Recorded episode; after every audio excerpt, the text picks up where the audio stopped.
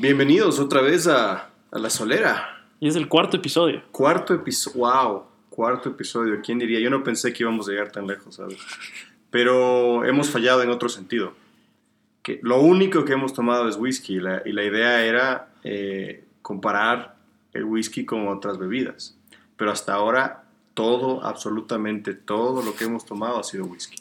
Pensé hoy traer otro, otro aguardiente, otra, otro aquavit, pero eh, tanto, tanto que le hemos criticado al Johnny Azul, se me ocurrió que hoy puede ser una buena oportunidad para probarlo. ¿Es en serio? Y, lo, y criticarlo, ahora sí, Oye, pero pudiste haber hecho que eso dure un poco más. Yo no sabía que íbamos a tomar Blue Label. Pudiste haberme, no sé, hecho adivinar algún chiste. Oye, qué linda botella. Es una linda botella del Blue. sí, y, y a pesar de que tienen muchas botellas de producción, siguen siendo numeradas. ¿Tú tienes una idea más o menos de cuántas veces has tomado el Blue Label? Unas seis, de las cuales solo una he puesto atención. Ya. O sea, tampoco es que es una experiencia muy frecuente para ti. No, siempre que lo, lo he tomado, nunca, nunca me ha gustado, por lo menos para lo que cuesta. Pero bueno, Yo creo que es- bueno, hoy es lo que podemos hablamos- criticarlo bien, ¿no? Claro, es lo que hablamos el episodio pasado, que nos parece una especie de estafa la final del Blue. No sé si llamarlo estafa, pero más caro de lo que debería. Estás pagando por la marca. En y, pa- y efecto. pagando mucho por la marca. Y para, para tener una, una visión más objetiva del asunto, nuestro invitado de hoy también es un buen conocedor de whisky. Ah, qué bueno. Eduardo, ¿cómo estás? Bienvenido. Qué gusto, Andy, Kevin. Qué gusto ser su quinto invitado del programa. Y, y más bien ustedes dicen que, que solo han probado whisky. Les felicito por eso. Estaban pensando traer otro, otro tipo de bebida a la mesa, pero creo que el whisky es el, el más noble de todos los tragos. Es, es el trago de hombre-hombre, yo lo digo. Es el más masculino, creo Es yo. el, sí. es el trago más masculino. Entonces Y- creo que, que mejor empezaron bien el programa solo probando whisky. Y es un gusto estar aquí. Sí, sabes que la idea del programa era justamente, era hablar de whiskies, pero también entender eh, justamente por qué tiene todas estas cualidades, por qué le gusta a tanta gente. Y, y claro, para ser eh, totalmente honestos con esa, con esa investigación, había que probar también las otras bebidas. Claro, la idea era probar un día whisky, eh, o sea, un episodio de whisky, un episodio de ron, un episodio de whisky, un episodio de vino, un episodio de whisky, un episodio de vodka. Y esto ahora solo hemos hecho Solo whisky. whisky. Ah, pero nos gusta. Bueno, cuéntanos un poco de ti, Eduardo. ¿Qué, ¿Qué haces? ¿Qué te gusta hacer? ¿Qué te gusta tomar? Claro, con gusto. Bueno, mi nombre es Eduardo Flores. Eh, le conozco a Andrés y Kevin ya increíblemente, creo que alrededor de 25, 28 años. 28 años. 28 años desde, desde el colegio. colegio. Que estudiamos juntos, unos, ustedes en el mismo año y unos años mayor. Eh, ¿Qué me gusta hacer?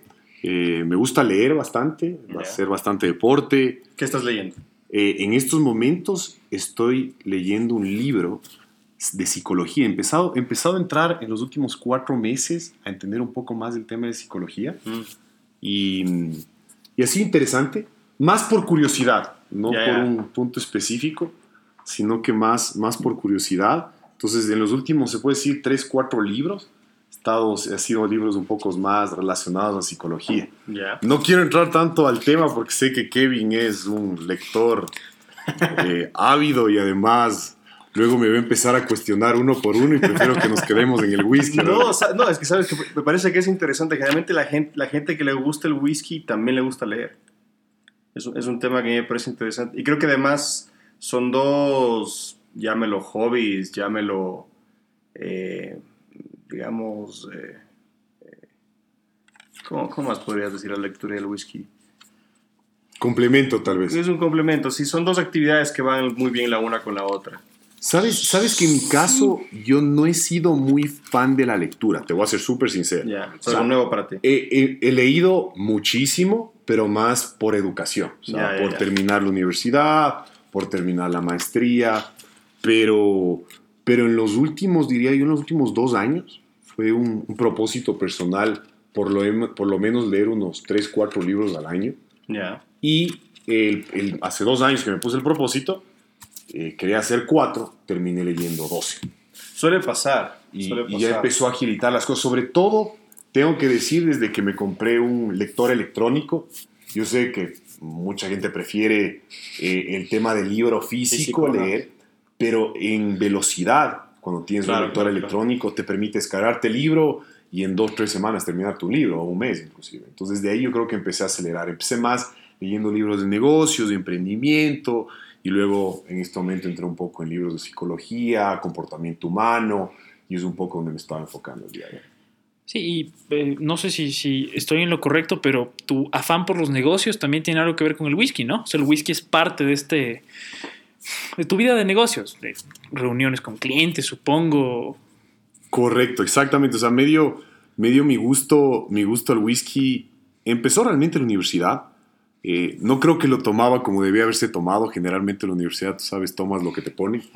en mi caso tomaba, me acuerdo, whisky con cola. Y en ese momento me acuerdo muy claro que tomaba JB con cola. JB, sí, JB, sí que, aquí que era buena, buena mezcla con cola. Luego, obviamente, ya vas desarrollando tus gustos, vas teniendo mejores preferencias. Mm. Y luego ya te empiezas eh, a conocer un poco más lo que te gusta, entras un poco a, a todo lo que es Johnny Walker, que es bastante comercial, pero tienes muy buenos, muy buenos whiskies dentro de, de la gama de Johnny Walker. La discusión que siempre tenemos, yo creo que Johnny es una gran marca, excepto el, el azul, yo defiendo mucho el negro, y Kevin sugiere que el verde es el único digno de la gama de Johnny. Bueno, es que estábamos. Sí, es, termina siempre, siempre siendo el whisky más mencionado aquí en la Solera, ¿no? Somos, de hecho, los fans de los, de los whiskies de una malta, los whiskies así más, más, más rebuscados, quizás, pero de lo que más hemos discutido aquí en la Solera ha sido sobre el Sí, negocio del famoso señor Walker. Y es por eso que me pareció oportuno hoy hacer el programa sí, con. Johnny. Pero tú razón. tienes, eh, antes de entrar Johnny, un whisky particular que te guste, alguna preferencia entre blended o single malts o... Y dis- disfruto tanto lo que es un buen single malt, pero hay algunos blended también que disfruto. Ahora, primero, dentro de la gama de Johnny Walker, eh, creo que Johnny Negro es un whisky sólido, en eso estoy de acuerdo, de acuerdo contigo.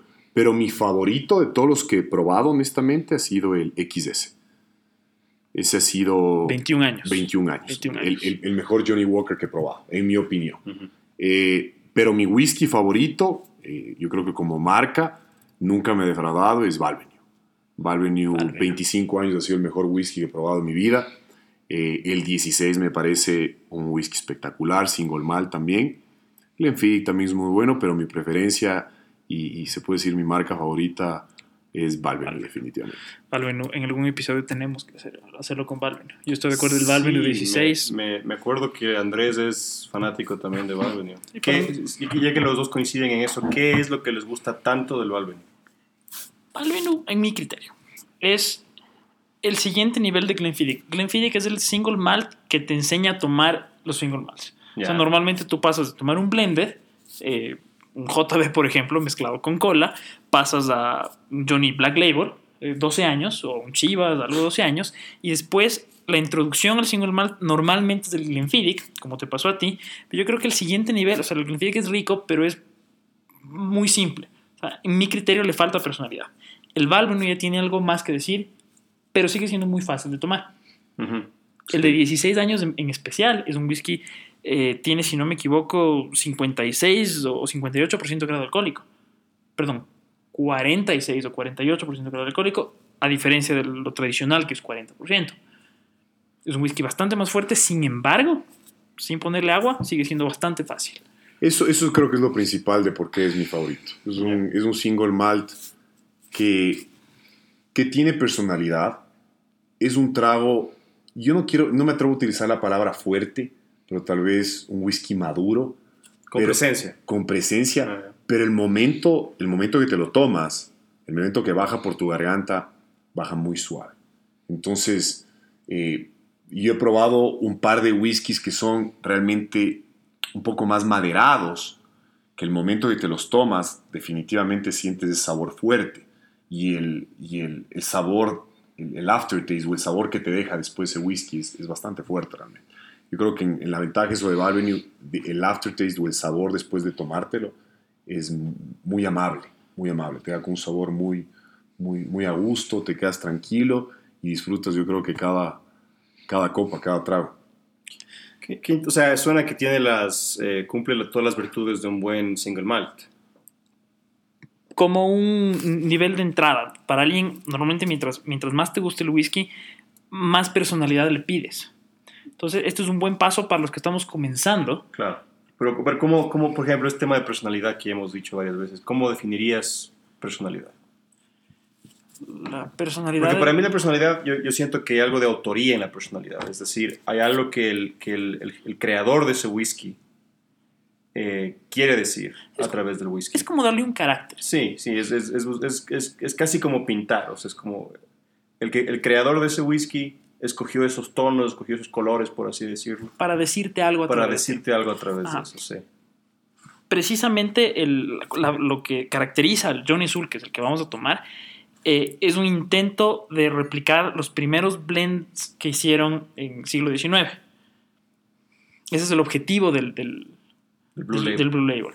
Y lo que en teoría vamos a, a probar es una mezcla exquisita de maltas, como le llaman, en sus orígenes. O sea, cómo sabía el whisky de principio. Es lo que, lo que le da tanto valor al Johnny Azul.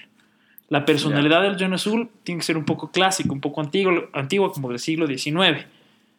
Eh, poco más desordenado porque no sabían tanto cómo hacer whisky. Claro. Esa es la idea del Johnny Azul. Ahora, ¿por Es, es decir, es, es un intento de, de- del clan Walker de regresar a sus orígenes, de regresar al momento en la historia donde se volvieron grandes, esencialmente. Y yo creo que es por eso que, que le han dado tanto marketing y por ende es tan famoso. Pero es- ahí, ahí- nos estamos ah, desviando de la conversación que teníamos acerca de los single malts. Es decir, este es el blended de los blended, a, la fin, a fin de cuentas. Sí. Es, el, es el whisky que definió lo que es un, un blended whisky y lo, mar- y lo, mar- lo marketeó a nivel internacional. Sí, pero el blend te ayuda, es más fácil darle características o personalidad al whisky en base Sí, al blend. El single malt, como es de una sola destilería y de un solo, solo, solo de Malta, la personalidad tiene mucho que ver con el sector. Exacto. O sea, sí, sabes que para mí creo que es, es un poco la, la conclusión a la que hemos estado llegando en todos los programas de La Solera, es que la gente empieza con single malts y es un registro muy reconocible inicialmente.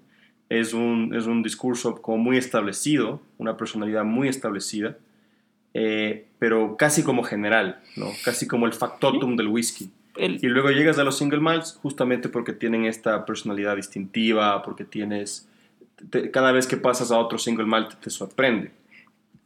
la región te dice lo principal y luego los detalles te lo va a dar el tipo de añejamiento. Claro. ¿Qué madera utilizaron? ¿Por cuánto tiempo? ¿Y en qué condiciones? Si es un añejamiento normal, un añejamiento solera, etc. El famoso caso del 13 y el 19, ¿no? Este, Exactamente. sí. Entonces, ¿qué les parece si probamos el, single el, el Blue Label, y vemos qué nos parece? ¿Qué nos tiene que decir? ¿Comentarios? ¿Al olfato? Bueno, primero al color. Una cata tradicionalmente, como hemos determinado, a la vista, al olfato y luego al gusto. Entonces, al color, ¿qué pueden decir? Bueno, la discusión que siempre tenemos es, es, es original o es pintado, es, es una rubia, es una rubia natural o es, o es colorante. Yo me atrevo a decir que este no tiene colorante. Sería, sería poco raro que un whisky que tiene tanto añejamiento te- necesite, Bueno, necesite este, colorante. este ¿no? no tiene tanto añejamiento como uno Esa es la sorpresa. Es la sorpresa del Es Blue la Label. ¿Qué- Blue ¿Cuál, Label. es, ¿Cuál es la, el proceso de añejamiento en el Blue Label? Es decir, la, por eh, legislaciones escocesas, cuando un whisky no tiene la edad marcada en la botella, significa que tiene al menos 3 años, pero de ley menos de 12. Es decir, la barrica más joven que tiene este whisky tiene menos de 12 años. Entonces, aquí puede haber maltas desde 3 años hasta maltas de 40, 50 años. Mm. El encanto del blend es eso, es escoger la personalidad agresiva de los whiskies jóvenes y mezclarlas con la sutileza, con, con lo delicado de una, de una malta añeja, en las proporciones que el Master Blender pues considera necesario. Entonces no estoy seguro realmente cuántas maltas tiene este, pero sé que tiene maltas jóvenes por lo que no está marcado en la botella. Hablando del Master Blend, ¿tú sabes cuál es el Master Blender detrás del Blue Label? ¿Has No, de, de Johnny no. No, no, no tenemos idea quién es. No, no todavía. Para el siguiente episodio. pues, Bueno, a los, a tarea. los, a los oyentes pueden escribirnos y decirnos eh, si es que conocen personalmente el caballero responsable de estos, de estos tragos. Del Pues sí. caballero azul. El caballero azul. Sí, como ven el color no es tan oscuro como el, como el White McKay 19 que probamos, No, que es, es, es un poquito más claro y me atrevo a decir que no es pintado porque la claridad este la dan las maltas jóvenes. sí, y menos, menos rojo que el, que el Ajá. 19, por ejemplo. Es bastante claro, la verdad, si te pones a ver. Es bastante Es claro. bastante claro. Y eso es De nuevo, gracias a las maltas jóvenes. Es más atractivo dentro de la botella, además. O sea, esa botella. La botella tiene un tono azul, tiene verdoso. un- exactamente, tiene un acuamarino muy bonito y Ajá. a, a eso le, le realza un poco al, al color del whisky. Pero fuera de. Eh, por ejemplo, si tú me presentas esto, no, no, yo no podría adivinar que es, que es Blue Label. Ni siquiera te podría decir que es, que es un Johnny. O sea, es un, es un color de whisky genérico. Es un poquito más claro de lo, de, de lo Ajá, normal. es un. Ajá, Casi rubio. tonos ¿no? un poco más verdes, menos rojos. No detecto mucho el verde, pero. No, no tienes ese, ese rojo caramelo que tenía el No, McKay. no, no, claro, el 19 años eh, es el whisky más rojo que yo he visto. Sí, 19 años en barrica. Claro, en barrica 19 años. ¿Al olfato qué te parece?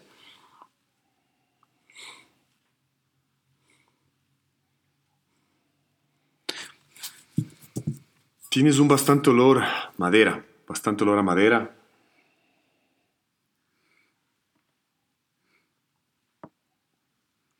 Eh, ahorita estoy percibiendo únicamente el alcohol. No me está diciendo nada todavía en el plano olfativo. Si percibes mucho el alcohol, es mejor olerlo un poquito más lejos. Sí, Significa que el alcohol está dominando, entonces tienes que meter un poco menos de nariz. Te, te juro que lo he estado jugando así a diferentes distancias, pero ahorita me está hablando mucho el alcohol. Lo que es, lo que es increíble es que no es, no es un olor tan amigable si te pones a dar cuenta. No, inicialmente. Inicialmente no. Bueno, no es, no es la primera vez, no es la primera vez que tomo Blue Label, pero es la primera vez que, que me, me tomo el tiempo, digamos. Que lo tomamos en serio. Sí, porque creo que hay mucha mitología detrás de este trago Entonces. Eh, si no es amigable, podemos hacer la prueba echándole un poco de agua. A ver qué nos dice. Los Johnny tienen la característica normalmente de ser bien aceitosos y el agua les abre muy poco. Tienes toda razón. El agua le abrió. Ahí sí percibo la madera de la que habla Eduardo. Le, le bajas el grado alcohólico a- de 40 a 36%, aprox, y vas a descubrir más aromas. Y ayudó mucho, definitivamente. ¿Sí? Sí, totalmente. Bueno, aquí en la solera, Eduardo, te comento, tenemos un, no como ritual para tomar el whisky. La idea es para maximizar la experiencia en boca. Suponemos o le tratamos al whisky como que fuera una persona, ¿cierto? Entonces tú quieres llamar, quieres llegar a conocer a una persona, ¿qué haces? Conversas, le saludas, ¿cierto? Entonces nosotros lo que hacemos es como que fuera una chica. Le dices, hola, ¿cómo estás?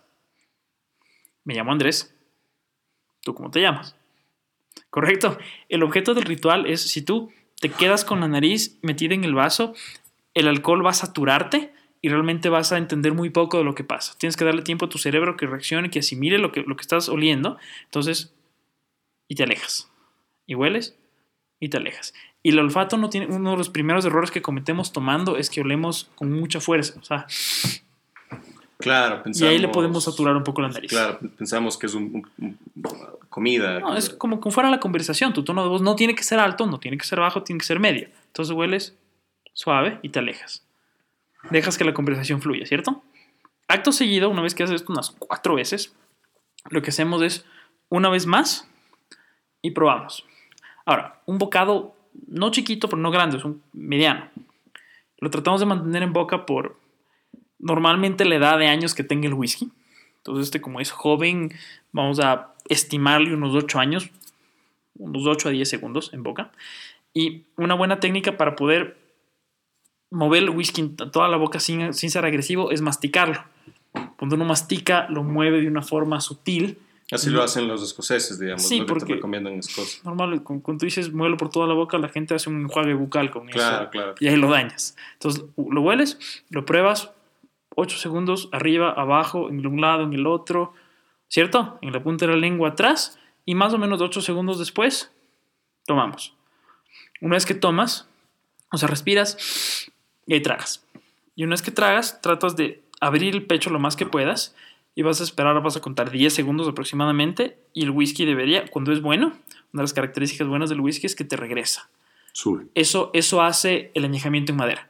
Entonces te va a regresar y ese eh, aftertaste que tienes en la boca es el que te hace maridar el whisky, sea con habanos, con cigarrillos, con chocolate o con comida. ¿Lo probamos? Salud. Salud. Salud.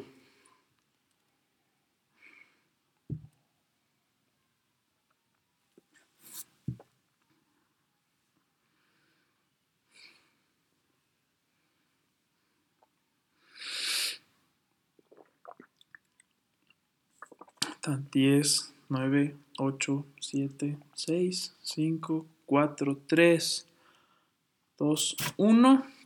Debería subir.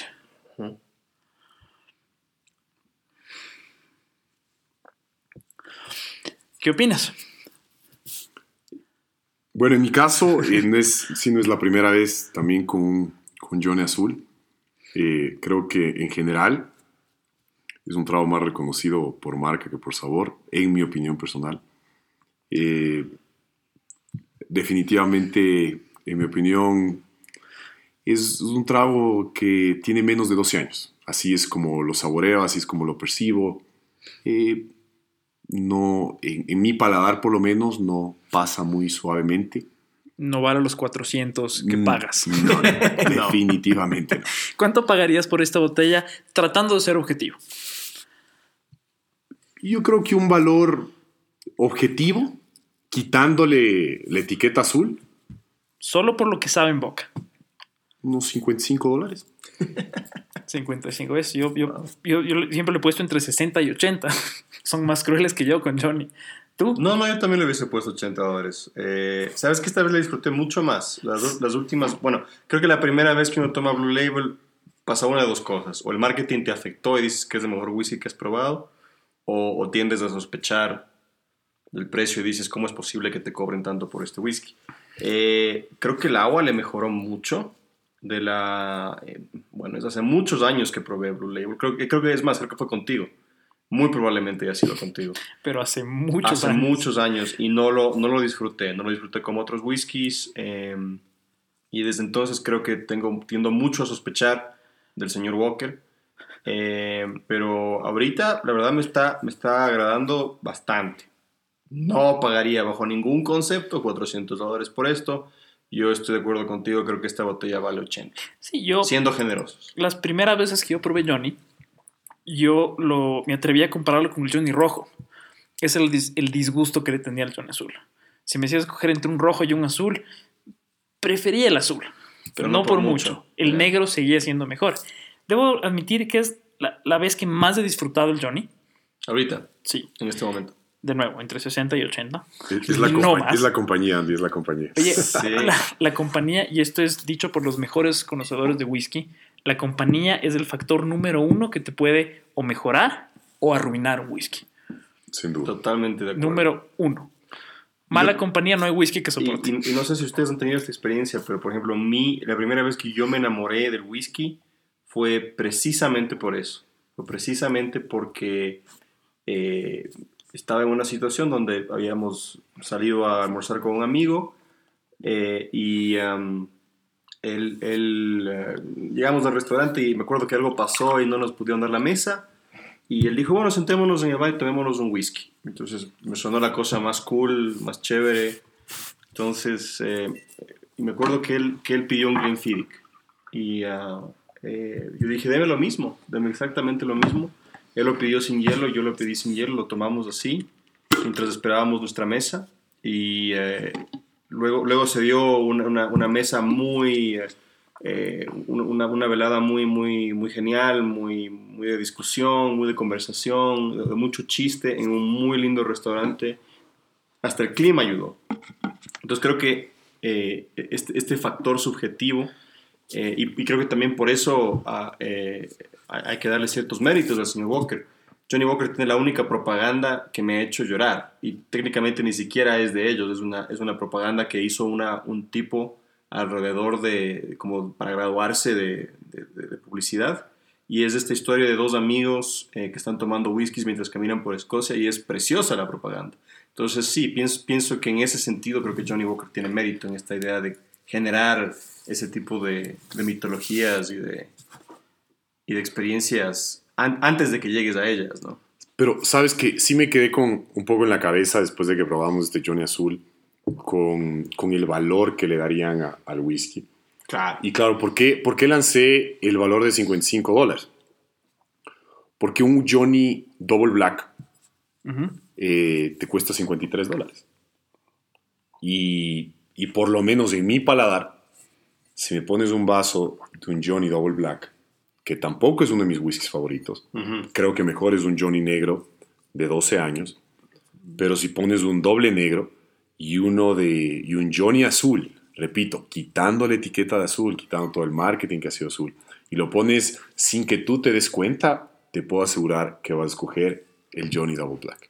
Oye, pero la conclusión a la que estás llegando es que el black es mejor que el blue entonces. Sin duda. Mira tú. En Andy. mi criterio, igual. Sí. Yo, el, el Black Label, yo le tengo mucho respeto. ¿Qué- y qué? es uno de mis Oye, whiskies favoritos. Lo que están diciendo es fascinante. Porque bueno, eh, Johnny Walker negro, el Black Label es el whisky del mundo, ¿no? Es el whisky por excelencia. Cuando uno piensa en whisky, uno piensa en, una- en un Johnny Walker negro. A mí nunca me ha impresionado mucho el negro. A mí, en lo personal, pienso que lo mejor de la línea de Johnny Walker siempre defenderé es el green. Tanto el deluxe como el green. Pero eh, tengo que admitir que estoy en la total minoría. Y, y- y creo que esta idea de que el Johnny negro sea mejor que el blue, hay algo ahí, ¿no? ¿Tú qué piensas, Andrew? Hagamos un experimento. El siguiente whisky que les voy a dar, no les voy a decir cuánto cuesta. Ya. ¿Ya? ¿Qué sabemos de este whisky? Es un, es un Avalur. Características del whisky. Es un single malt de las Highlands. Sa-. Sabemos que, que Escocia se divide virtualmente en cinco regiones. Tienes los Lowlands, Highlands, eh, Isla, Speyside y... Se va la última. Se te estás olvidando del centro. Eh, no, es la, la isla del, del fondo de la izquierda abajo. Ah, ¿es otra isla Camp- que te estás olvidando? Sí, se me fue. Tranquilo, no creo que Sí. ningún escocés te está escuchando, Sí, así que creo que no pasa nada. Cámara. Bueno, entonces, entre estas cinco regiones que son lo que define virtualmente la personalidad del whisky, este es un bueno, double cask, tiene dos, dos terminaciones en madera distintas y es de 16 años. ¿Sí? ¿Y, de qué región es, perdón? Highlands. Es de las Highlands. Las Highlands. O sea, del centro norte. Claro. To- toda esa discusión Highland Lowland es lo que define Escocia. Highlands, Lowland, Speyside y Isla, virtualmente. No, pero este vamos a probar en el otro vaso. Vale. Entonces, hagamos el, el mismo ritual. Bueno, y otro, otro ritual que tenemos aquí en la, en la solera, Eduardo, es cuando brindamos, o sea, cada vez que estamos probando, sugerimos que el brindis, o sea, hay que brindar con uno mismo y agradecer por algo. O sea, para volver la experiencia del whisky más grata, me atrevo a decir, brindamos por algo. Entonces, ¿por qué brindamos de esta vez? Bueno, eh, el, el tiempo dicta, ¿no? O sea, como decía Eduardo, somos eh, tres, tres hombres que nos conocemos muchos años. 28 años. Sin duda alguna. Por Por, las, por las amistades. por la amistad de 28 Larga años. amistad, salud. Salud. Salud por eso. Entonces, color, ¿cómo lo vemos? Un poquito más oscuro que el azul. Sí. Tiene tonos más rojos, más, más ámbar. Exactamente. Sí. Muy ambarino. Aquí sí veo los verdes, por ejemplo. Tiene más notas verdes. Aquí sí noto más los verdes, pero puede que sea un truco de la luz. Claro, rojo, claro. Tiene un, un verdoso. Un color mucho más ámbar, definitivamente. eh, sin- Ámbar, sin- ámbar sin saber- carameloso. sin saber de, de- de los colores, ¿te parece más atractivo este que John Azul solo por color? Sin duda. ¿Te llama más la atención? Me llama mucho más la atención. Definitivamente, solo por el color puedo notar una, una mayor personalidad en el whisky. Eh, y podemos asumir que tiene más tiempo en barrica. Correcto. en términos generales, porque sabemos que este tiene maltas mezcladas. Aquí todas las maltas escogidas, y como son de un solo proveedor, tienen 16 años de barrica. ¿Correcto? Al olfato, ¿qué, qué detectamos? Mucho más amistoso que el blue. Mucho más, mucho más dulce también. es- Dulce, el eso te iba a decir. Mucho más sí, dulce. bien, hay un dulzor eh, carameloso, pero, Sí. pero sutil, no es, no, es, no es empalagoso, es... El olor es muy atractivo. El Sí. olor es muy mí- atractivo. Para mí es un, es un dulce como, como quemado. como de caramelo. Es como, como azúcar y mantequilla quemados. Ya, ok. Mucha mantequilla. Pero el, el, el sartén está en, el, en la cocina y tú estás en tu cuarto, digamos, no es, no es que te están... Claro, no, Tú no, no claro. estás cocinando el azúcar. está- Oye, es, eh, hueles lejos que están cocinando eso. Exactamente, hueles a la dist- o- de repente entras a la, a- a la cocina después de que lo hicieron. Es, es más sutil que Sí. Ahora, sabemos que, lo- que el olfato es mucha percepción, o sea, no hay respuesta equivocada, ¿no? eso. Mm. Lo que tú, tú puedes oler una cosa, yo puedo oler la otra, y ambos estamos equivocados, o en su defecto ambos estamos en lo, en lo correcto. Vainilla, cuando ¿Sí? en duda, vainilla. Cuando en duda, vainilla. Vainilla. Pero el olor es mucho más, por lo menos en mi opinión, mucho más eh, atractivo que el Johnny Azul que estábamos Totalmente. Eh, Podemos determinar las dos maderas que tiene. La terminación. ¿sí? Tiene dos terminaciones. La una es en roble virgen y la otra es en sherry cask, o sea, barrica de Jerez. Normalmente roble virgen le da, en mi criterio, le da la, la personalidad como, como le hace sentir un whisky de presencia. O sea, le dice, tú eres un señor whisky, ya no eres Claro, un niño, es- ahora eres un señor. Es, es- es algo así como el, el- lo, que separa, lo, lo que separa el whisky escocés de, de lo demás. Ajá, El niño del hombre. Exactamente. niño del hombre. Mientras que el, el Jerez le da, le da como el dulce, pero es ese dulce no tan americano, sino es un dulce más No. como silvestre. Correcto. Ajá. Es lo que me gusta, por ejemplo, los Glenfiddich que tienden mucho hacia los, hacia los sherries o hacia, Hacia, aquellos, eh, hacia aquellas maderas también muy tropicales, maderas de ron, de zacapa. Mi- Tienes que probar el Balvenie. Por eso te digo. Eh, hay sí, que- no, eh, Hay que traer en el otro episodio. que. Creo que me quedo todavía con el Glenfiddich, pero bueno, estoy en minoría aquí. Bueno, como siempre estoy en minoría.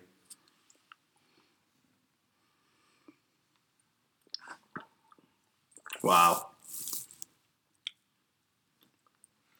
Muy buen whisky.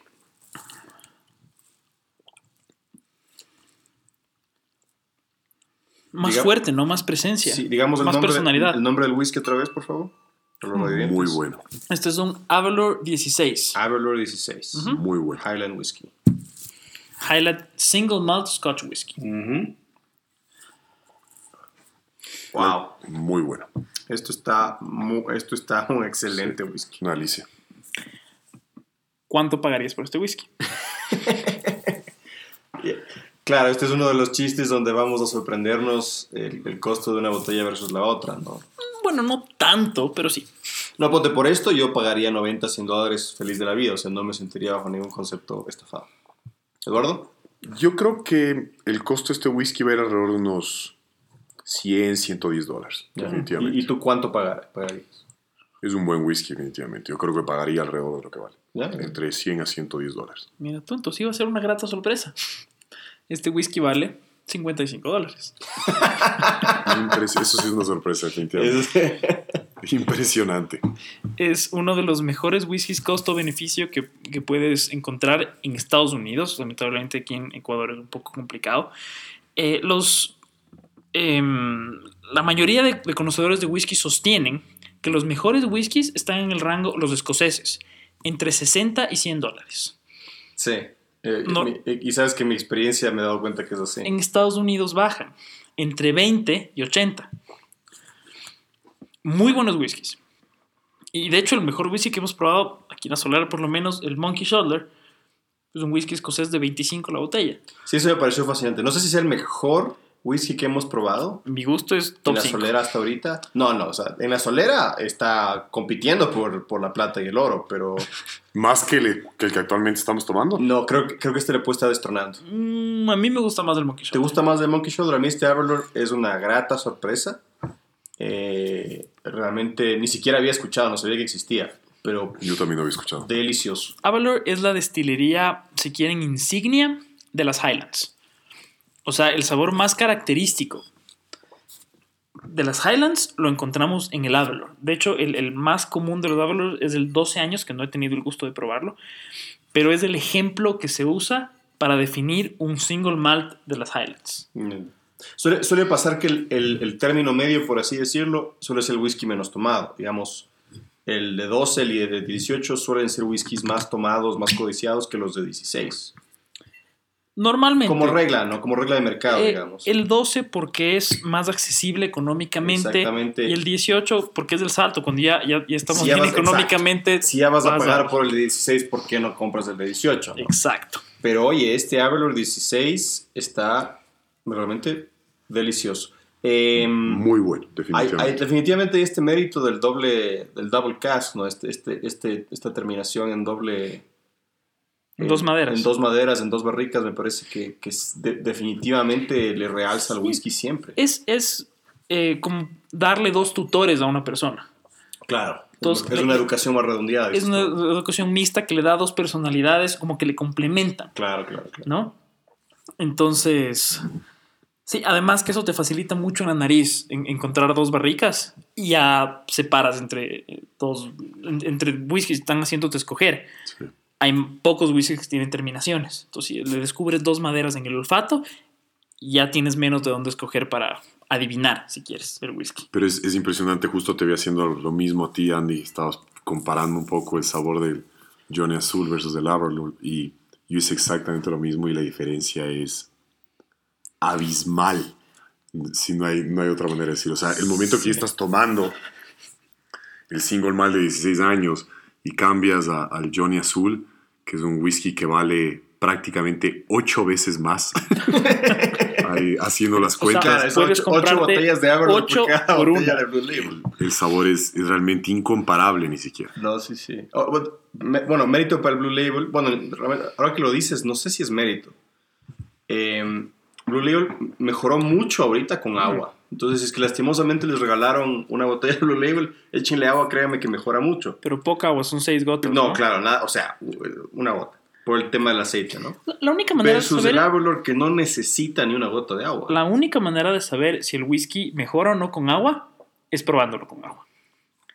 Bueno, eh, aquí tenemos en, en la solera eh, nuestro dicho, ¿no? El mejor whisky es el que a ti más te guste. Sin duda. Y la mejor manera de tomarlo Como es tú como prefieras. tú prefieras. Ajá. Yo también agregaría que también es muy grato estar en desacuerdo con otra gente acerca de los whiskies que te gustan. Es, es- Te da más perspectiva, es claro. Un, es un placer que he desarrollado aquí en la solera.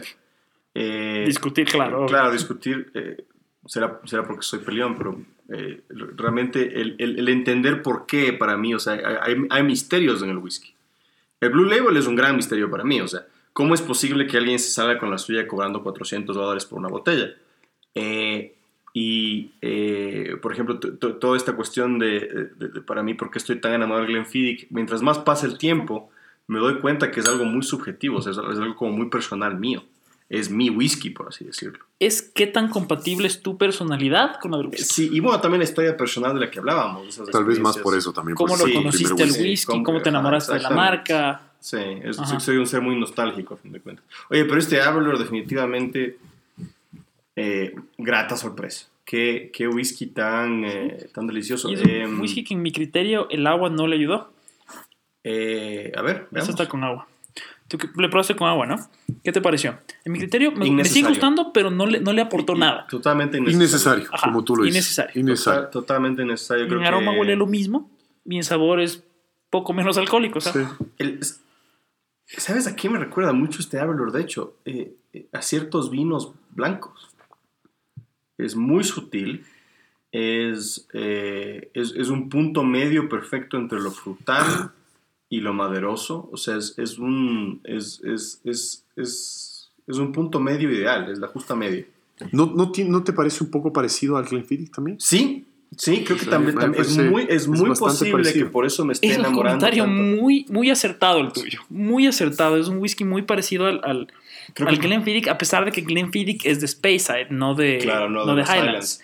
Es bastante Pero, similar. pero el Highlands y, y Speyside tienen características parecidas de sabor desde la perspectiva que ambos son muy sutiles.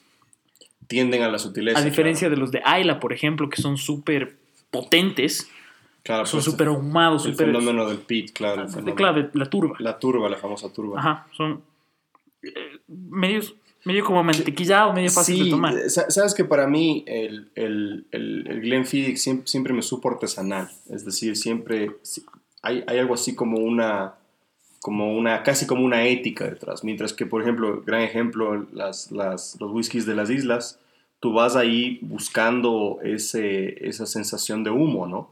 Entonces, em, es, eh, mi- mientras, mientras que, los, que, que, que un Glenfiddich o que, o que este Avalor intentan un registro que, que sea como, es como un balance, ¿no? Quiero, quiero el justo medio entre los extremos. Eh, tienes whiskies que, que más bien buscan irse a los extremos como para, para diferenciarse, ¿no? Me, me quedé con la curiosidad cuando, An- cuando Andy estaba hablando de, de las zonas de producción de whisky. Claro, eh, la busqué rápidamente y tienes Highlands, Speyside, Lowlands, Campbelltown, Asley Campbelltown.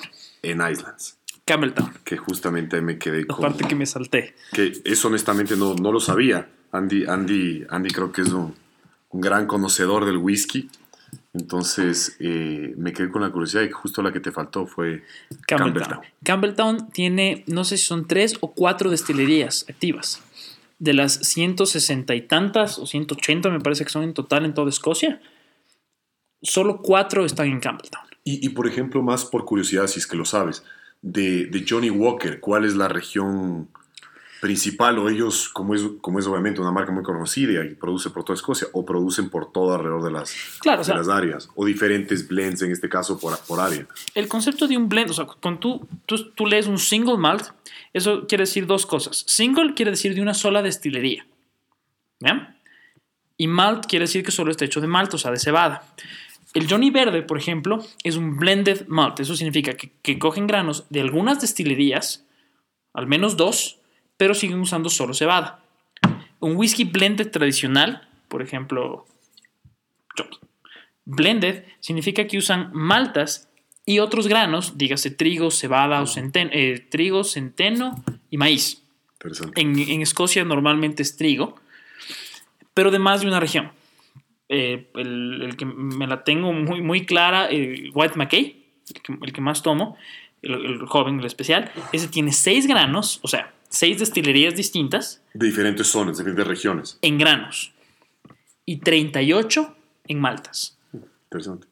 Significa que tiene de 42 destilerías. Claro. 44, perdón, destilerías. O sea, no estás muy al tanto, Johnny. Porque, por ejemplo, volviendo al Johnny Walker Verde, sabemos que ese tiende mucho también hacia las islas. tiene muchas destilerías de la de De Ayla. De, ah, perdón, de Ayla. Ayla, sí. Y por eso ese sabor, igual que el Double Black, que, que no, a mí tampoco me gusta mucho, que es ese sabor mucho a turba. Ese humo, no, no humo de fogata, sino me sabe como a dentista. Esa turba, eso es característico de las islas. Pero si podrías coger entre... Sí. Te juro que me quedo con la curiosidad de que te pongan un vaso de Johnny azul y uno de Double Black. ¿Y cuál termina gustándote más? Johnny azul, pero marginal. Yo creo que si no te das cuenta, vas a escoger el Double Black. El Double Black, pero personalmente no me gusta por la turba. Esto es un poquito más dulzón y por eso yo creo que me iría por este. Pero sin lugar a duda, entre este y, un, y una etiqueta negra, un Black Label 12 años, Sí. la etiqueta negra, pero incuestionable. Creo que yo también tendrías el Blue Label poniéndole agua. Pero Pero si me regalas. digamos que es una pregunta. Solo, solo faltó decirle poniéndole cola. es, una- es que es una pregunta totalmente académica a esta altura, porque si tú estás comparando el Double Black con el Blue Label, alguien hizo algo mal. Es decir, eh, y si es que los dos están de acuerdo que el Johnny Walker negro es mejor que el Blue Label y que el Double Black, o sea, que es algo así como que el Blue Label es el, es el tercer peor whisky que tiene Johnny Walker. Entonces, O, o alguien hizo algo extraordinariamente bien. Correcto. en el marketing, claro. Y bueno, de, con- cuando comenzamos el- el- la cata con el, con el Johnny Azul, lo que quiere decir el Johnny Azul es representar los primeros blends del siglo XIX. Y si lo tomamos desde esa perspectiva, creo que de hecho están haciendo un buen trabajo. Es un whisky que sí se nota un poco desordenado, no es redondo en boca. Es Ya, un o sea, whisky que es- parece que es tiene un- poco conocimiento detrás. Es, es un lindo artefacto histórico, estás diciendo tú. Más o menos. Y yo también lo veo así porque también Blue Label es, es un whisky bastante antiguo. O sea, no en edad, pero en creación, si no me equivoco. Claro, es, una, Es uno de los más una clásicos. fórmula, Sí. una, una receta. Es una fórmula digamos. clásica, Sí, digamos. sí, como una receta. digamos. Ah, la cantidad, antes de la cantidad de whiskies que, que en este momento existen con Johnny Walker es interminable versus Sí. cuando nació el Johnny Azul, que era cuatro tipos de whisky, si no me equivoco, rojo, azul, eh, inclusive creo que verde, Verde y dorado. negro. Verde negro. claro. Ajá, Y, y creo antes, inclusive Johnny Azul estuvo antes que el dorado. creería que sí. Por eso es un whisky, es un whisky antiguo. Hasta lo que yo sé de los que hemos mencionado eran los de más joven. ¿Cuál es el más reciente de Johnny Walker? White Walker. White el, el White Bueno, Walker que claro, por. Game, of, por, por Game of Thrones, eh, luego el Double Black y el Green, Green Reserve. El Green Reserve. y Ah, el- Green Reserve es, es tan y el Gold. Reserve. ¿En O sea, son los, los últimos que salieron poco después de esta edición de Exploradores, Sí, que, es muy Explorer famosa en, ajá, que es muy famosa en aeropuertos, que tienen esas notas más bien picantes en términos Oye, generales. y ese Explorers no es una... ¿Quién, quién, quién ideó eso primero? ¿Glenfiddich o Johnny Walker? Johnny. Ah, Johnny empezó y Glenfiddich le copió. Por lo menos sacaron Porque, bueno, Yo los vi primero, por lo menos. Claro, no, no, nunca, nunca probé los Explorer de, de Johnny Walker, pero los de Glenfiddich me encantaron. Sí, los de Johnny son lo mismo, pero en blend, no en single malt. ¿Probaste el White Walker, Andy? Sí, Entre White Walker y Johnny Azul. White Walker. El White Walker y vale ese 56 dólares, Exacto. precio duty free. Por eso sigue mi valor de 55. Ahí El, está. el White Walker yo lo pongo media grada abajo que el Black Label. En serio, así de bueno Es White Walker? rico, es interesante y no es costoso. Ya. A eso voy. Costo-beneficio. Pero, sabor, sabor, solamente sabor. El sabor está Bastante bien. bastante más abajo. No bastante, pero más abajo que el Johnny Black Label. El Black Label que nos ha servido tanto como, como una referencia general, ¿no? Que es el estándar de lo bueno. ¿Sabes que a mí no me gusta el negro? A mí me parece interesante. Yo creo que lo vamos a probar en la solera. Y mi, Vale. y mi pregunta de Johnny Negro es un whisky de 12 años. En rango de 12 años, de los que ustedes tienen en mente, ¿cuál es su favorito? Chivas, Olpar, Johnny Negro, Grants 12, eh, White Maceda 13, que el mismo rango. ¿Qué más hay? ¿Cuál es uno que se le... Si, si, si te, si te viene el primero en la cabeza que tienes, ¿cuál te Yo, sale? yo- yo te puedo decir de dos. dos. para mí dos que son mejores que, que Johnny Walker, así, sin pensar. El Chivas me parece mejor. Me van a Chivas cru- 12. Me van a querer crucificar por eso, pero me parece mejor. Especialmente con agua, volviendo al tema del agua. Y el White McKay. Y creo que el White McKay es indiscutiblemente mejor. El White McKay, estoy de acuerdo. El Chivas, personalmente, prefiero el Johnny Negro. Ya, pero ¿estás de acuerdo con el White McKay? Sí, O sea, tu favorito vendría a ser 12 White McKay. blended. Sí, Ahora, si metemos single malts a esa ecuación, No me iría son- por Glenfiddich 12. Sí, blended. totalmente. Blended, White McKay, de, de los conocidos comunes, Pero ¿no? es injusto comparar single malts. No, con no blend. deberíamos, no deberíamos, Tienes razón. Sí. Pero, pero creo que tienes un muy buen punto, que volviendo al tema del costo, que tú estás mencionando mucho, me parece muy, inteli- muy inteligente, la mejor fórmula sería un Glenfiddich 12. Ese es... Si es que tienes, no sé por qué, tienes que comprar 12, tienes que comprar 12 años. Pero blended. Mantengamos Oh, bueno, ya. O sea, yo, yo me iría con el, con el Glenfiddich 12, pero si solo nos quedamos en blended, sería White McKay de 13 años, Totalmente de acuerdo. seguido por un Johnny Negro. En el, el- tuyo, los que escogiste, yo, verás, yo te puedo decir dos eh, que, que pensaría mucho antes del Johnny. Eh, sería necesariamente el, el White McKay 13, totalmente de acuerdo con el Andy. Creo que ese es, eh, especialmente versus el costo, es un whisky impresionantemente bueno. Y con todo el respeto que se merece el señor Walker, creo que Chivas Regal 12 es mejor que Johnny Walker. eso es lo genial de, de la diferencia de opiniones ahí. Sí, pero sabes que hay, hay un consenso también. Es- Ustedes tienen el, el, el- Hay dos diferentes consensos. En mi opinión, si tuviera que escoger igual mis dos favoritos, Blended 12, de los 12 años, sí. yo escojo número uno Olpar Ya. y segundo Johnny Walker 12. Sa- ¿Sabes lo que... Johnny verás, Walker negro. Muy interesante porque ni siquiera se me vino a la mente que Olpar también tiene un diseño. Olpar me gusta un poco más, más que Chivas, pero menos que Johnny Negro. Menos que Johnny Negro. Para mí Johnny Negro es el... Pero bueno, Sí, yo, yo diría que Olpar para mí está a la altura de Johnny Negro. pero también es un dato, eh, no sé, no sé si, si les pareció en esta vez que probamos el Johnny Azul, que es una experiencia distinta. Entonces, ¿qué tanto hemos probado un whisky? Lo hemos probado en casa de alguien, en, en cóctel, eh, en una boda, pero probarlo así cambia la experiencia. Entonces, quizás nuestra experiencia probando un Johnny, poniéndole este, este grado de atención, quizás cambie.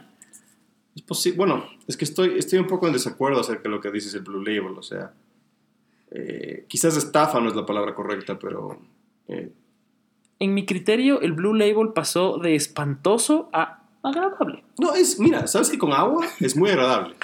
Tengo que decirlo, con agua... El, el problema del whisky es que vale 400 la botella, pero no, no este es mal whisky. Sí, pero deja, deja- si bueno, tienes un punto, deja a un lado el precio, no es un mal whisky, Mm. Eh, pero sabes que a mí no me agrada eh, hasta que le pones agua, que es la primera vez que lo hago. La última vez que probé, eh, la, la- la primera y única vez que probé Blue Label antes de esta, la- lo tomé puro y no me gustó. O sea, no, no, te, no te iba a pedir otro vaso, me explico. De nuevo, cuando lo probamos así, sin ponerle atención, la diferencia, la experiencia es distinta.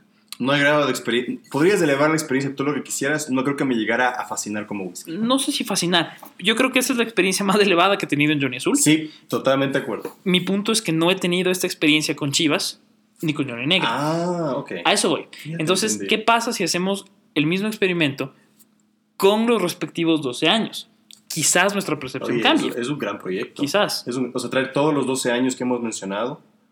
Eh, No sé, hasta cuatro, porque a partir del cuarto whisky tu boca eso, está un a poco ver, hemos entumecida y mencionado, hemos mencionado el 13, que es, bueno, es un poco trampa porque es 13, no 12. El Sí, negro, tiene un el Old más. Par y el Chivas. Ahí tienes los cuatro. Es ¿Ah? una buena referencia. Sería- creo que es una gran comparación y es un, ah, creo que es el experimento más digno que puedes Ahí hacer. tenemos un, un episodio para, para la solera, hacer una cata a ciegas de estos cuatro whiskies y calificarlos. Sí. Y ver qué opinamos a ciegas. Porque la, la percepción de, de- de la botella, de, de nuestro criterio personal sobre lo que creemos, influye mucho sobre lo que sentimos.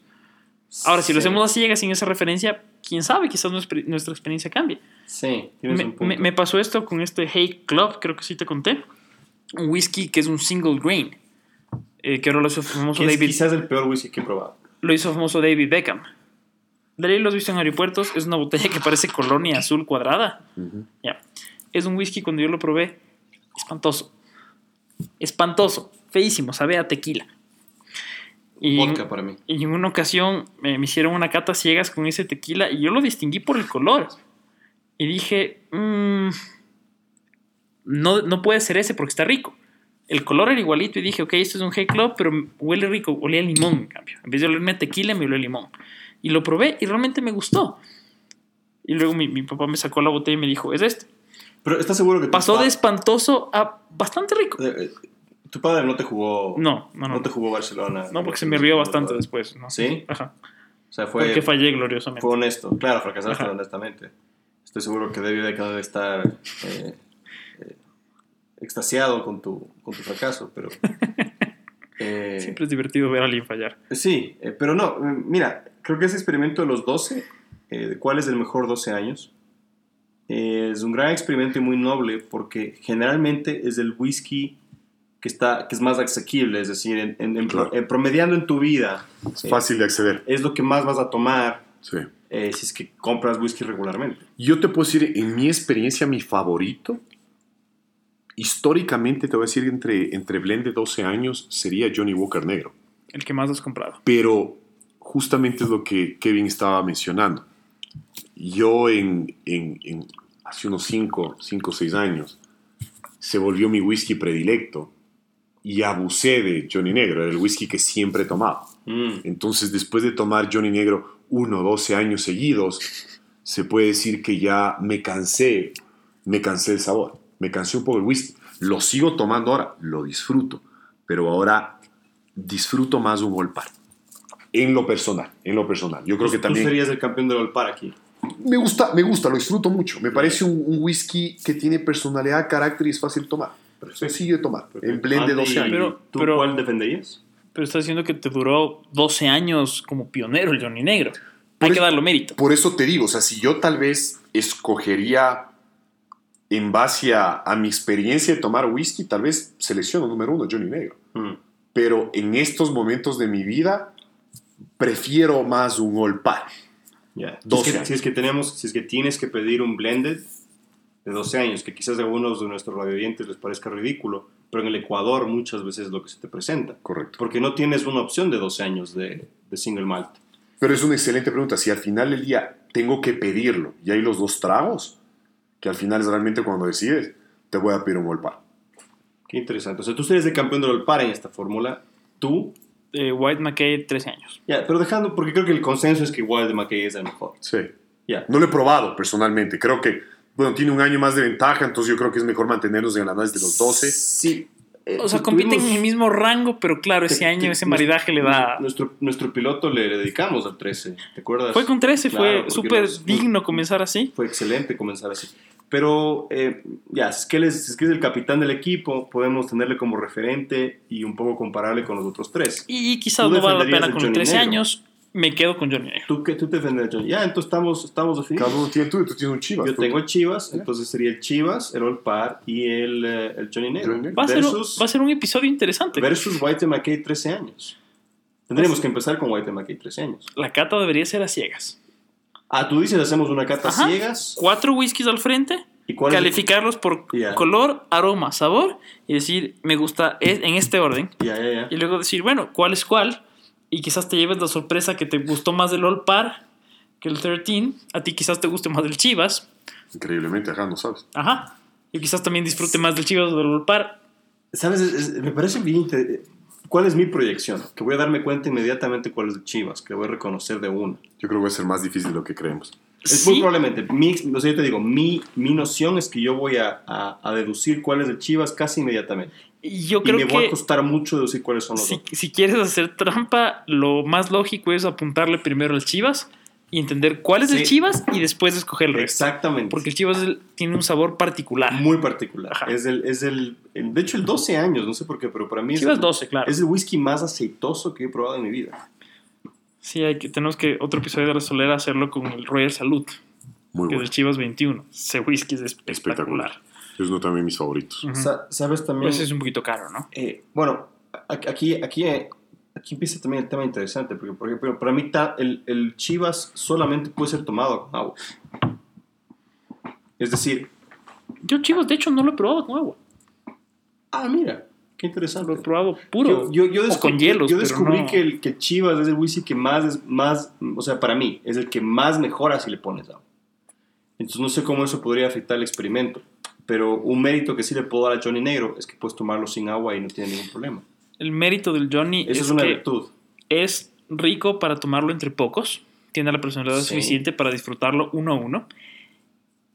Pero tiene la generalidad, si quieres, Sí, sí, necesaria para tomarlo en una fiesta grande y que todos lo sigan disfrutando. Tienes, tienes excelentes puntos. Un whisky como este, Avalor 16, en un evento de 15 personas, nadie lo va a disfrutar. Estoy de desacuerdo. Bueno, lo van a disfrutar, pero no van a apreciar en serio lo que están No, tomando. no, yo estoy voy. desacuerdo. Yo, yo pienso no que... poner hielos, agua. Eh, bueno, sí, eso, eso eh, sí, es que... Bueno, esa es la debilidad. La debilidad del single malt es que el momento que le pones hielo, desaparece. Es, es, es increíble, pero... los Le quita malt- sus características principales. Claro, es es... personal. Si a la gente le gusta, Sí. pues, ¿quién es uno para decir que están mal? Pero claro, nu- nuestro criterio es que si, si tú prefieres tomarte un whisky, por ejemplo, con agua con gas, whisky soda, que es el cóctel más típico con whisky, es como que te vayas a Starbucks y pidas un, no pidas un expreso, sino te pidas un Frappu. ice, frappu, vanilla, caramel, lo que sea. Con- Quieres un postre que sabe a, a Claro, café. claro, claro. Cuando haces un cóctel con whisky, quieres una bebida que sepa a whisky, no un whisky. Que también deberíamos hacer un episodio de eso, es cuáles son los mejores cócteles con whisky. ¿Y cuál es el mejor whisky para los cócteles? ¿Hay uno que tiene, te viene en la cabeza, Andy? Eh, mi criterio, el mejor cóctel que he probado, White McKay 13 años, con cáscara de limón. Ah, muy bien. Solo pelar un poco de cáscara de limón es el cóctel. Tú tienes uno en la cabeza. Elegante. Sí, yo, riquísimo. eh, Yo, yo, yo digo padrino y espe- específicamente Old Par. 12 años. Old Par, un amaretto en específico o, o cualquiera. Eh, amaretos no estoy al día, entonces no te sabía decir, pero eh, la, única, la única vez que yo pude terminarme un padrino eh, regularmente, así como que pude pegarme tres, en- tres en fila, fue esa combinación. Un Old Par. Con Old Par, específicamente Old Par 12 años y eh, eh, no recuerdo qué amaretto, pero lo tomé y dije, hay, hay algo, algo aquí funciona. Es un matrimonio que funciona. ¿Tú? En mi caso, Cóctel de whisky. cóctel de whisky. Esto tal vez va a ser un twist. Eh, algún- algunos los han probado, otros no. Porque generalmente es un cóctel que se lo hace con bourbon. Eh, ¿Con? Que se lo hace generalmente con... No es con bourbon, perdón, se me fue con... ah, con Jack Daniels, perdón. Sí, es, es un bourbon, sí. Es un tipo bourbon. No legalmente. No pero eso es, legalmente. eso es Bueno, de- pero es otra discusión. Eh, es, comúnmente se lo hace con, con Jack Daniels, Ajá. pero yo pedí una vez con Johnny Negro y ha sido mi favorito, que es un Old Fashion. Old Fashion con Johnny Negro. Old Fashion. Recuérdame cómo es ese cóctel. Ojo, estoy en clases de coctelería, ¿no? Ah, estás aprendiendo. Y todavía no me sé ese cóctel, qué vergüenza. Old Fashion, Old Fashion generalmente, de lo que yo he podido probar, eh, tiene un poco de, de, si no me equivoco, tiene un twist de naranja, ¿Ya? tiene un twist de naranja, es un poco dulce porque le pones un cubo de dulce y un poco de angostura. Angostura, ya sé cuál es. ¿Sí? El whisky estadounidense normalmente, normalmente es a base de trigo. Entonces tiene características un poco más dulces que el clásico escocés que sabe a cebada. Ahí tienes, por ejemplo, el, eh, el Tennessee Honey de, de Jack Daniels. Bueno, eso es trago con miel. Claro. Eso no cuenta. Pero va, va Podría una- ser un cóctel realmente. Ahí sí, realmente es un cóctel. Con cola dieta, mi papá hace un coctelazo con eso. Y tiene que ser dieta para que te corte el dulce. A mí no me gusta. Ese con un hielo como bajativo, pero dos vasos de eso no me tomo. Es que eso- yo también no soy muy fanático de cócteles o tragos dulces, la verdad. Sí, yo, tam- yo tampoco. Pero créeme que, que fue una sorpresa grata. Un old Old fashion. Pídetelo en alguna manera. Ah, Yo sé que Andy ha probado Lo he probado, el old fashion. un old fashion, pero en vez de pedir con, con bourbon, Con bourbon, pide con whisky. Y, y ahí es una ventaja, porque claro, como le pones azúcar, no necesariamente tiene que ser un blended de 12 años. Puede ser un Johnny Claro. rojo, inclusive. Hay un cóctel que a mí... eh, es, es que técnicamente para mí no debería ser un cóctel, porque mucha gente dice, mezclas el Johnny, el Johnny azul o el Johnny negro con té verde y es excelente. Para mí es mucho mejor si tienes las dos bebidas separadas, si es que el, el- el té verde todavía está caliente, y, y combinas, es decir, tomas un sorbito de, de, de caliente del té y tomas un poquito de whisky, es así como acompañante. Yo creo que cualquier cosa caliente mata el whisky. En mi criterio. No, claro, porque te Todo tiene que estar temperatura. Pero, pero haz el experimento. Es Habría que probar, ¿no? Interesante, es muy interesante. ¿Sabes otro que se me viene a la cabeza que, que también con whisky sabe bastante bien? Si ya lo quieres, si ya no lo quieres, si ya lo quieres hacer más dulce o lo quieres generalizar, ponle un poco de ginger ale. Eh, Es Claro. difícil que un whisky con ginger ale te sepa mal. no, es como poner agua tónica. Exacto. Whisky tonic, rico. Sí. Pero bueno, eh, la pregunta sería, el, por ejemplo, el, el gin queda mejor con el ginger ale que whisky, en mi opinión. Bueno, mejor, peor, depende de cada uno. En mi, en mi criterio, yo creo que para hacer un cóctel, mientras más personalidad tiene el complemento, mientras más fuerte es la, la bebida que le estás poniendo, por ejemplo, un ginger ale, que es ese dulce picante que es fuerte, yo creo que el whisky debería estar acorde. Por ende, si el whisky, mientras más barato, va a ir mejor con ese cóctel. Ahora, si le metes en cambio con un padrino, por ejemplo, que el dulce del, del amaretto es más bien un poco delicado, Ujú. yo creo que el whisky, mientras ahí debería subirle un poco la categoría no mucho. para que el sabor mm, le complemente y, y no le mate al amaretto. ¿Sabes qué Esa me es una Creería yo. Me encantaría hacer un old fashion, que claro, estás matándole al, al whisky 400 dólares. Me encantaría hacer un old fashion con Blue Label. Solo para decir que lo hiciste creo- alguna vez en Creo vida. que sería la mezcla ideal para mejorar un Blue Label. Qué pena que no tenemos angostura, gotas de angostura ahorita porque me parece una brillante idea. Creo que sería la mejor manera de tomar. Yo ni... Creo que sería muy gracioso pedirlo además, o sea, que, que, que llegues a la barra y digas, por favor, un old fashion con Blue Label. Ese, ese- ese bartender nunca te va a olvidar. Nunca te va a Ese olvidar. bartender olvidar. nunca te va a olvidar, es verdad. O va a decir, ¿quién es este imbécil? Claro, claro. O va a decir, eh, qué elegante, ¿no? O sea, Claro. ya, ya no le queda ni, ya, ya no es suficiente solo ni puro, sino Mm, tiene que claro. ponerle azúcar. Un old fashion, pero sí, Lo importante sería dejarle una, una buena propina también. un sí. old fashion hasta por nombre es uno de los primeros cócteles, tengo entendido, que se hizo con whisky. Y hacer uno de los primeros whiskies con uno de los primeros cócteles de whisky debería tener mucho sentido. Ahí está un deber para, para ustedes. Para los otro episodio. también. Un old fashion con Johnny Azul. Bueno, un episodio le vamos a dedicar a la coctelería. Tenemos que. La, la pregunta lastimosamente que tienes que hacerte frente a la coctelería es ¿para qué? O sea, creo que es muy divertido como hobby hacer cócteles y todo lo que tú quieras, pero eh, francamente, ¿es mejor tomar cócteles versus... ¿Cómo nacen los malt. cócteles? No, con un single malt no me atrevo a discutir. Yo creo que el single malt siempre es mejor puro. Exacto. Pero ¿cuál es el concepto de un cóctel? El cóctel, hasta donde tengo entendido, nace con el ron. Es, es un buen, es un buen trago para hacer cócteles. Es la base, pero bueno, ahora el vodka creo que es mejor. Pero entiendo que nace con el ron porque los piratas, o bueno, las embarcaciones en general, en la época de las colonizaciones vía marítima, claro, llevaban ron en barricas y, y no tenían, no, podían- no tenían agua. Su, su único stock de líquido era, era ron. Y un ron todavía no añejado en ese entonces, mal procesado, quizás destilado una vez, que era virtualmente veneno. Entonces la única manera de tomar eso era poniéndole cosas encima, poniéndole alguna hierba, poniéndole azúcar, poniéndole algo, y es el principio de un cóctel. Es algo que mejore la bebida. O sea, por definición, cuando hace un cóctel es porque la bebida pura no está acorde conmigo. Ah, mira tú. Entonces, si no me gusta, en cóctel va a ser mejor y por eso tu comentario de Johnny Azul es tan acertado. y brutal. Ajá, o sea, es fuerte, pero si no me gusta, en cóctel va a saber mejor. Ahora, si me encanta un Glenfiddich o me encanta un Valve, ¿no? Claro. No ¿para tengo qué para hacerlo? qué dañarlo si, si me gusta. Y ni se me ocurre, o sea, te soy sincero, Es o sea, ¿Para qué? si está el trago ahí, si está la botella ahí, ni se me va a ocurrir. No, pero en cambio si no te gusta, si no te pasa solo, y seguramente yo creo que todos hemos tenido esta experiencia en una fiesta, donde te estás tomando Johnny Rojo, que es el clásico, y está puro, y no hay agua con gas, que es el clásico cóctel, y uno dice, no me importa, le pones cola, le pones lo que sea, porque Johnny Rojo es espantoso. Entonces, lo que sea que le puedes poner para que le baje el mal sabor, pero seguir tomando, es la definición de un cóctel. Matar una bebida. Entonces, respondiendo a lo que tú me dices del single malt, si disfrutamos del single malt, no creo que hay por qué hacerlo cóctel. Cóctel es para un trago que no te guste.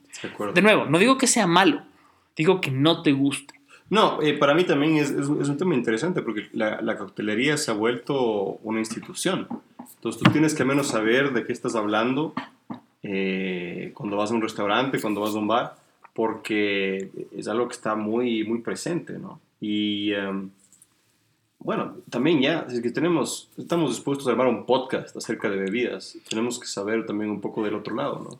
Hay que meterse con todo. Claro. Ahora, en mi experiencia, eh, por ejemplo, eh, el día de hoy venía a tomar aquí a tomar un, un Blue Label, me, lo que me ha- y después un Averlord además, a mí me ha más bien eh, m- me ha confirmado lo que yo ya tenía como certeza, que es que, que los single malts, o, o si, o si quieres, para hablar de marcas, que Glenfiddich es mucho mejor marca que Johnny Walker, por donde la veas. O sea que no hay punto de comparación.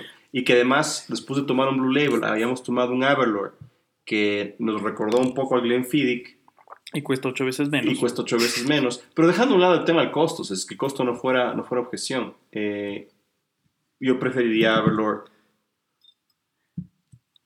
mil veces antes que, que Y creo que- Johnny Walker. Creo que todos aquí en la mesa, ¿no? Todos aquí en la mesa, sí. Yo te digo, uno, uno que definitivamente para mí fue una sorpresa de, de Johnny Walker fue el XS. 21 años, fue una, una- no lo, lo probé recientemente, lo probé hace unos, yo diría unos ¿Tres meses? seis meses, seis meses, eh, en diciembre del año anterior. Y, y fue, fue muy interesante, fue definitivamente una sorpresa no esperada, eh, muy, muy buena. ¿Cuál es, cuál es la, historia, la historia detrás del XS, sabes? No sé mucho en O sea, detalle, solo sé que es, es un blend de 21 años. Es, es lo único que... Pero, que- pero es 21 años. Y, y yo creo que un whisky tiene que ser realmente mal hecho para que los 21 años sepa mal. Claro, o sea, tendrías que dañarle a propósito. El, el aporte de la madera por 21 años lo, lo vuelve un whisky Mínimo. súper... En este caso sería Y es un mínimo. blended, significa que tiene de 21 años para, arriba. Claro. Y bueno, tú, puedes, te- tú, tú creo que dijiste, Kevin, algo muy acertado, que también el, el sabor del whisky depende mucho de la experiencia, cómo lo tomas. Yo, eh, tú contaste un poco tu experiencia con Glenfiddich cuando Sí, lo sí, probaste sí. primera vez y fue, Sí, sí. fue un, Mi matrimonio con Glenfiddich. y fue un matrimonio para ti. Yo, yo lo probé... eh, El XS. El XS lo probé a las 6 de la tarde, 6 y media, o sea, en un martes, un día común y corriente, Cuando no esperas tomar whisky. donde no espera, exacto, primero fue una sorpresa, no esperaba tomarme un whisky. Estaba en mitad de una conferencia con, con, con japoneses, una conferencia entre Ecuador y, y Japón, era una conferencia un poco tensa. Se terminó la, la- la conferencia entre un cliente y, japoneses. Yo trabajo en una empresa japonesa, entonces en ese momento estaba en una teleconferencia con un cliente, una reunión tensa, y, y para bajar la tensión de la reunión, muy acertadamente el cliente sacó una botella de Johnny Walker XS, completamente inesperado para mí también. Eh, de repente, después de que vi la botella en la mesa, tuvimos que terminar la conferencia rápidamente. No importa si habíamos llegado a, a cumplir los puntos pendientes del, del negocio, pero teniendo una botella de Johnny Walker 21 años de XS Claro. en la mesa, tenías que agilitar la, la situación. El señor sabía lo que hacía. Empecé a tomarlo y no sé si fue por el momento, porque era un martes, porque estaba con un, un cliente que tenía una buena relación. Empezar a tomar el whisky supo espectacular, ¿no? Y me quedó una muy buena experiencia. Pues. Creo que la experiencia ayuda. Fue tan buena que nos tomamos dos botellas entre tres personas, eso te digo. Entonces, sí, está bien. Eh, otro tema que tenemos que hablar también, el whisky japonés. Whisky japonés, pero hay que conseguir esas botellas, son difíciles de conseguir. Sí. Pero estamos trabajando en eso. Y cuando consigamos, pues ese será un episodio especial de la solera. Porque es quizás, el whisky japonés es quizás el, el- el- la cuestión más importante que le ha pasado al whisky en los últimos que 15, 20 años. sin duda, yo creo que es ¿Tú has tenido oportunidad de probar el japonés? Sabes que sí, he tenido la oportunidad de probar un Yamazaki, Ya. un Hibiki, eh, un Hibiki y un Yamazaki, y, me queda pendiente uno que se llama Suntory Chita. Chita. Chita me falta, he probado Yamazaki, Hibiki, eh, entre, mis, entre los dos, mi favorito el Yamazaki. El Yamazaki es un, un whisky realmente de primera. Eh, Pero comparándole, con- o sea, dejando a un lado la experiencia de tomar whisky japonés, si le comparas con los otros whiskies que has tomado. Sabes que yo creo que un Yamazaki se compara bastante a un Glenfiddich. Mira tú. Entonces yo creo que, lo- que lo vas a disfrutar mucho. Mira Es- tú. Es un, es un whisky fácil de tomar, eh, muy, muy, tiene su carácter, tiene su personalidad, Sí. pero fácil de tomar. Eh, Con un una clara diferencia de la edad, ¿no? Sí, sí, definitivamente. Un Hibiki, en cambio, en mi opinión, fue un whisky demasiado dulce para mi gusto. Casi un bourbon. Ad- además, Hibiki tiene un poco lo, lo que tú mencionan- mencionaste antes, tiene bastante vainilla. tiene bastante vainilla. Entonces, para mí la mezcla no, no fue ideal, fue interesante, pero me quedo con, con, con Yamazaki, de los, de los que he probado de Japón, es, es el más rico. Eh, me queda pendiente este chita. Yo sigo siendo fan de, de whiskies escoceses, obviamente. Sí. Creo que, que los japoneses han hecho un trabajo excepcional, en, Es en- Incues- increíble. incuestionable. Es increíble. incuestionable lo que están Es increíble haciendo lo que y, y inclusive logran competir uno a uno con whisky escocés y, y el sabor es definitivamente exquisito. Sí. Pero, pero me quedo con el whisky escocés, pero es muy interesante tener eh, en, tu, en tu bar o, o- o en la mira whisky japonés. Sí, totalmente. Uno de los comentarios que me, me introdujo al whisky japonés, aunque no lo he probado, solo en teoría, con uno de mis mentores en el whisky, John Scott. Él era embajador de Grants en ese entonces, de la marca Grants. Y Grants ha sido toda la vida uno de los mejores whiskies blended de Escocia. El single malt de Grants, Glenfiddich, es de hecho, y aunque te duela, el Johnny Walker de los blended, de los single malts. No, no, sí, sí, sí. No, eso no me duele. Eso me- es un orgullo. Ajá, es el whisky, el single malt más famoso. Y John Scott nos contaba, cuando le preguntaba a su jefe en Grants sobre los whiskies japoneses, el jefe le respondió, eh, los japoneses hacen un gran whisky. Y John les pregunta, bueno, pero ¿es o no mejor que el nuestro? Y el jefe respondió, los japoneses hacen un gran whisky. Claro. Lo que es impresionante es que, que- que por lo menos Yamazaki, te puedo decir, tengo entendido que, que el agua es importada de Escocia. claro, porque no lo puedes llamar whisky, a menos que sea hecho con agua de Escocia. Correcto. por denominación de origen para que los japoneses usen la misma nomenclatura escocesa. Sus costos obviamente se disparan y por eso un whisky de 3 años japonés cuesta lo mismo que un 12 años escocés.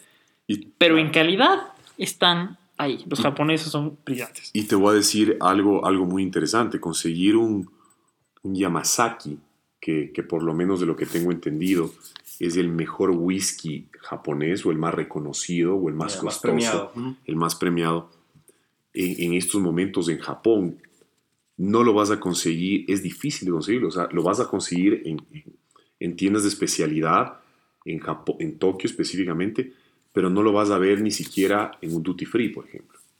Porque el whisky se ha vuelto tan popular en Asia que su principal consumidor es China Claro. y China está importando prácticamente toda la producción de Yamazaki de Japón hacia China, especialmente para consumir en Hong Kong, que se ha vuelto una de las ciudades más ricas del mundo.